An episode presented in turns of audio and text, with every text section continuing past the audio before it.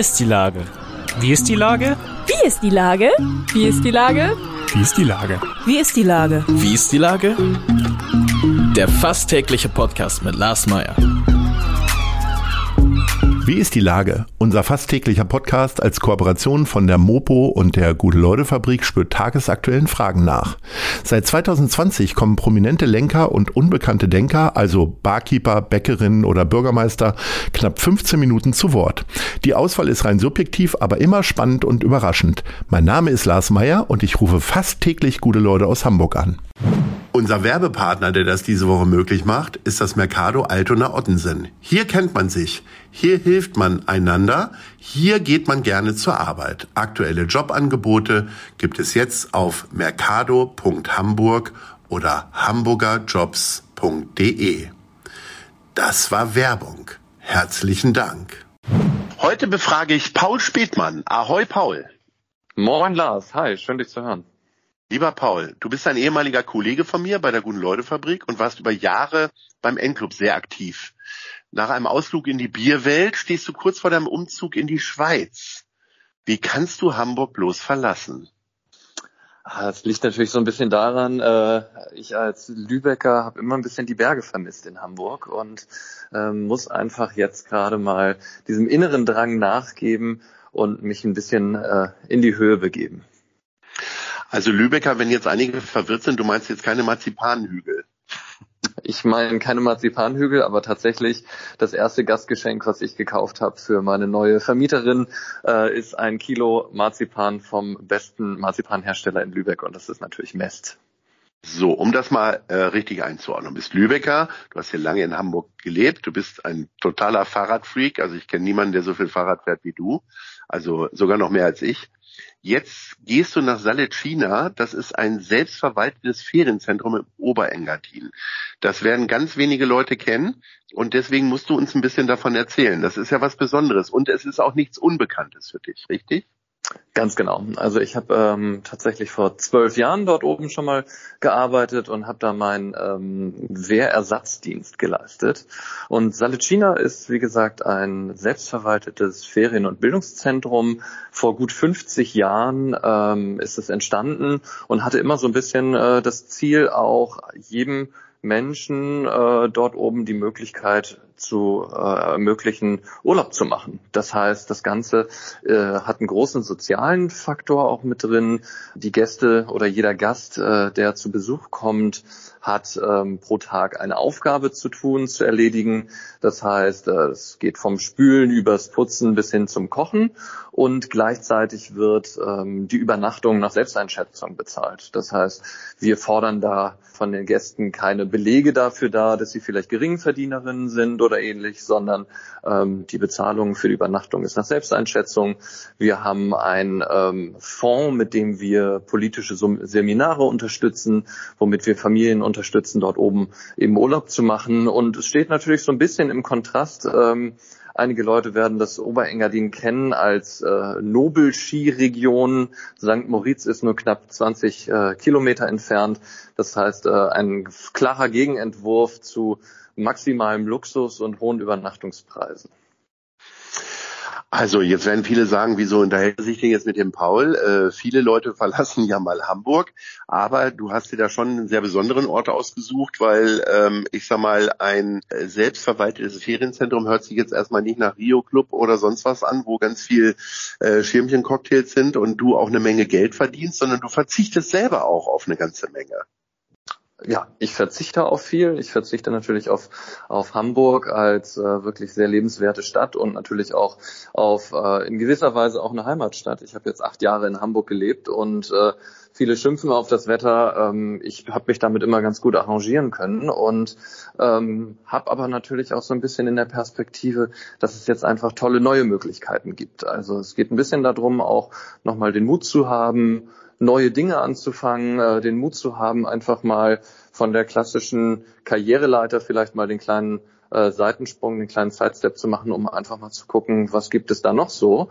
Und dann eben äh, habe ich gemerkt, dass äh, die Berge da am stärksten rufen ähm, und es ergab sich jetzt einfach, dass äh, tatsächlich dort oben äh, mehrere Stellen frei wurden, so dass ich das Ganze auch mit einem Freund zusammen mache. Das heißt, äh, Wir gehen zu zweit hoch und äh, sind dann zu viert insgesamt in dem Betriebsleitungsteam von äh, Salicina da stehst du natürlich nicht alleine. Wir sind ja zwei unterschiedliche Generationen. Man sieht es jetzt, wenn man uns nebeneinander auf dem Foto sehen würde, sieht man das kaum, dass wir unterschiedlich alt sind. Aber ähm, ich sag mal, ich gehöre ja tatsächlich doch eher noch einer Generation an, ähm, die sagt, okay, in jungen Jahren jetzt versuchen, Karriere zu machen und ich habe das nicht gemacht, aber dann viele andere Häusle bauen, Familie gründen und so weiter.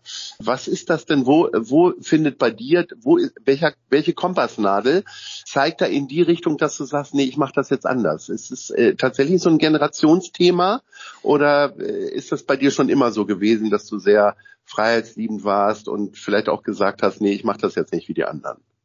Also ich war schon immer auch freiheitsliebend. Das hat man vielleicht daran gemerkt, als ich bei dir gegangen bin und den Endclub dann in die nächst guten Hände weitergegeben habe, äh, bin ich gegangen, um auf eine Weltreise zu gehen. Und mhm. äh, da habe ich in Hamburg damals auch alle Zelte abgebrochen. Für mich war immer wichtig, dann auch die Wohnungen aufzugeben, um eben nicht diesen gefühlten Ballast zu haben, sondern einfach äh, dann auch erleben zu können.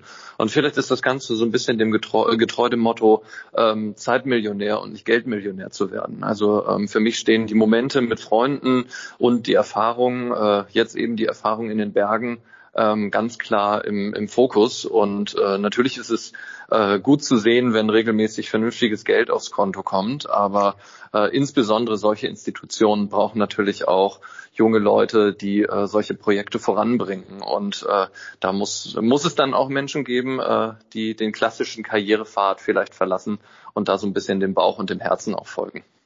Was hat das denn für eine Historie eigentlich? Das ist ja jetzt keine neue Erfindung, sondern selbst du warst ja vor zwölf Jahren schon da, hast du erzählt. Ähm, wie historisch ist denn da diese Einrichtung? Es hört sich ja so ein bisschen hippiesk an, ne? Also natürlich hört es sich ein bisschen hippiesk an. Das ist auch so ein bisschen aus der ähm, ja, internationalen, extremeren Linken, also ich möchte damit nicht linksextrem sagen, aber ich sag mal so, es sind schon viele ähm, linke Persönlichkeiten dort auch äh, vor Ort gewesen, viele äh, Leute, die sich mit der Zukunft von Gesellschaft aus, auseinandergesetzt haben. Also ich kann, ich möchte jetzt kein großartiges Name-Dropping äh, betreiben, aber zumindest äh, Max Frisch und Herbert Marcuse haben sich dort oben schon äh, unterhalten, gestritten und über äh, Gesellschaft philosophiert. Das heißt, es ist natürlich äh, ein, ein ja, geschichtsträchtiger Ort vielleicht auch, ähm, der äh, ja vor knapp 50 Jahren dort oben in einer alten Liegenschaft äh, gegründet wurde und ähm, immer mit diesem Ziel, vielen Menschen dort oben auch diese, diese äh, Chance des Urlaubs und als Ort der Vernetzung ähm, zu agieren. Und diese Vernetzung, die habe ich die ganze Zeit immer, wenn ich dort oben war, gemerkt. Also äh, man muss nicht als, äh, als Familie dort anreisen, das geht als Einzelgast genauso und in der Regel kommt man mit vielen neuen, spannenden Kontakten nach Hause, die man so vielleicht gar nicht getroffen hätte und äh, die den Urlaub immer wieder auch bereichern. Mit wie vielen äh, Gästen äh, habt ihr dann so täglich zu tun? Also das Haus hat insgesamt 56 Betten, die aufgeteilt sind in zwei bis zwölf Bettzimmer. Es ist so, dass man nach, ja, es ist äh, eben auch in den Bergen äh, eine, eine Hütte, eine klassische Berghütte. Das heißt, die Wanderer, mhm. sage ich mal so, sind es gewohnt, das, das mhm. Massenlager, das gibt es in dem Sinne nicht mehr, sondern äh, es sind einfache Zimmer. Man könnte es vielleicht ein bisschen auch mit Jugendherberge vergleichen. Ähm, aber in der Regel sind wir ja nicht immer an der 100% Auslastung. Das heißt, die Gäste werden durch das Haus durchverteilt und ähm, dann äh, hast du da zwischen, je nach Saison, sage ich mal, zwischen 15 bis äh, an die 50 Gäste, äh, die du zu koordinieren hast, denen du äh, in dieser Selbstverwaltung dann Unterstützung gibst und äh, mit denen da eben auch durch den Tag gehst. Ist eine Toilette da schon Luxus und man muss sich irgendwie ein Loch graben oder und wie ist es mit fließendem Wasser? Also äh, stelle ich mir das jetzt tatsächlich so urwüchsig vor oder ist es auch so? Nein, also es ist natürlich so, dass es ganz klare Sanitäranlagen gibt. Es gibt bestes Bergquellwasser aus den Hähnen. Äh, ich habe schon von Gästen gehört, die da mit einem großen Wassertank angekommen sind, um äh, größere Mengen Wasser dann äh, mitzunehmen, weil das Wasser zu Hause aus dem Hahn nicht schmeckt. Und mhm. ähm, es ist äh, alles darauf eingerichtet, dass viele Menschen zusammen sein können. Es gibt eine sehr gut ausgestattete Bibliothek, mehrere Essräume, Seminarräume, äh, mehrere Küchen, ähm, so dass eben das Haus ist dafür gemacht, äh, viele Gäste auch zu, ähm, ja, zu bewirtschaften und mit denen gemeinsam da Zeit zu verbringen. Du hast ja gesagt, es sind mehrere Stellen frei geworden. Ähm, äh, was ist denn deine Aufgabe? Äh, eher so Animateur für den Clubtanz oder äh, tatsächlich eher so Herbergsvater? Also ähm, der ursprüngliche Name der Stelle ist Hüttenwart oder Hüttenwartin. ähm, da geht bei, da können wenig Hamburger und Hamburgerinnen drunter was verstehen. In den Alpen äh, ist das schon eher so ein bisschen ein Begriff. Äh, mittlerweile wird die Stelle Betriebsleitung beziehungs beziehungsweise Betriebsleiterin genannt und ähm, das ist ganz vielfältig. Auf der einen Seite werde ich natürlich viel meinem, meiner Disziplin treu sein und viel dem Thema Kommunikation, äh, Social Media und Co. widmen. Aber auf der anderen Seite ist es natürlich auch so ein bisschen der Guest Pamperer und schauen, dass ähm, sich die Gäste wohlfühlen, dass der der Ablauf ähm, ganz normal stattfindet. Ich werde Zeit in der in der Waschküche verbringen, ich werde Zeit in der Küche, in der Speisekammer verbringen. Also sehr, sehr vielfältig. Also wenn du weiter ein bisschen Kommunikation machst, dann waren die Lehrjahre hier in der guten Leute-Fabrik ja nicht völlig für umsonst. Die Frage ist jetzt für mich natürlich, kann ich mich auch noch irgendwo bewerben? Gibt's da noch, ist da noch ein Job frei? Du hast ja vorhin gesagt, es sind mehrere Stellen frei. Oder vielleicht auch für Leute, die jünger sind und noch äh, engagierter sind in bestimmten Bereichen. Ich kann ja nicht mal einen Nagel in die Wand kloppen.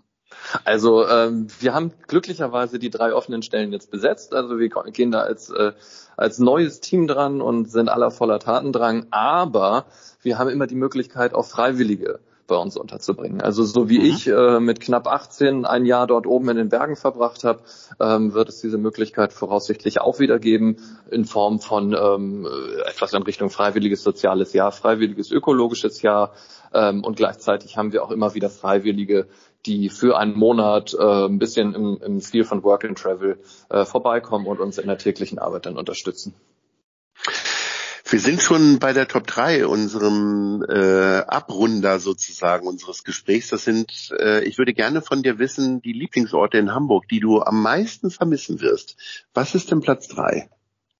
Platz 3 wird das alte Land sein. Das ist zwar nicht ganz Hamburg, aber mit dem alten Land, du hast vorhin schon gesagt, äh, ich als Radsportler, ähm, da habe ich immer viel Kraft getankt und äh, durch die Apfelplantagen zu fahren, vielleicht mal auf die Insel Lühe-Sand, äh, da so ein bisschen, ein kleines bisschen Heimat, ein bisschen auch äh, ja Ferien richtig äh, zu genießen, das war war immer toll, war immer ein Highlight auch.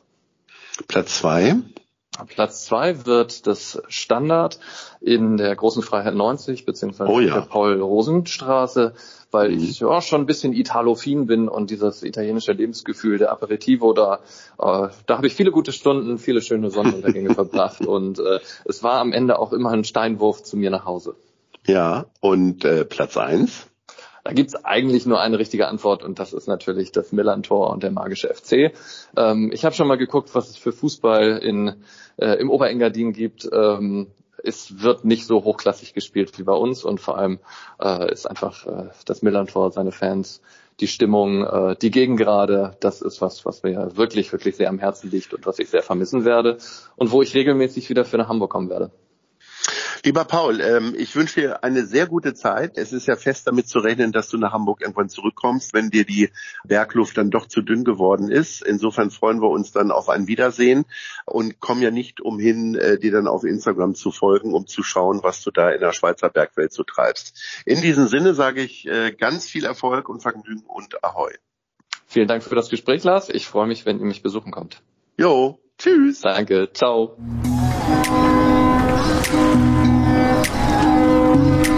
Eine Produktion der Gute-Leute-Fabrik in Kooperation mit der Hamburger Morgenpost.